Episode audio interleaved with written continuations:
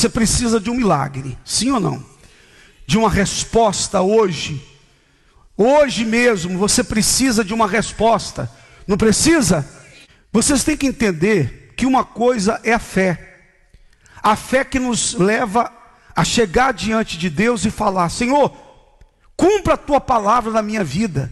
Porque eu não posso aceitar crer no Senhor e viver uma vida como se cresce no diabo. Eu não aceito isso.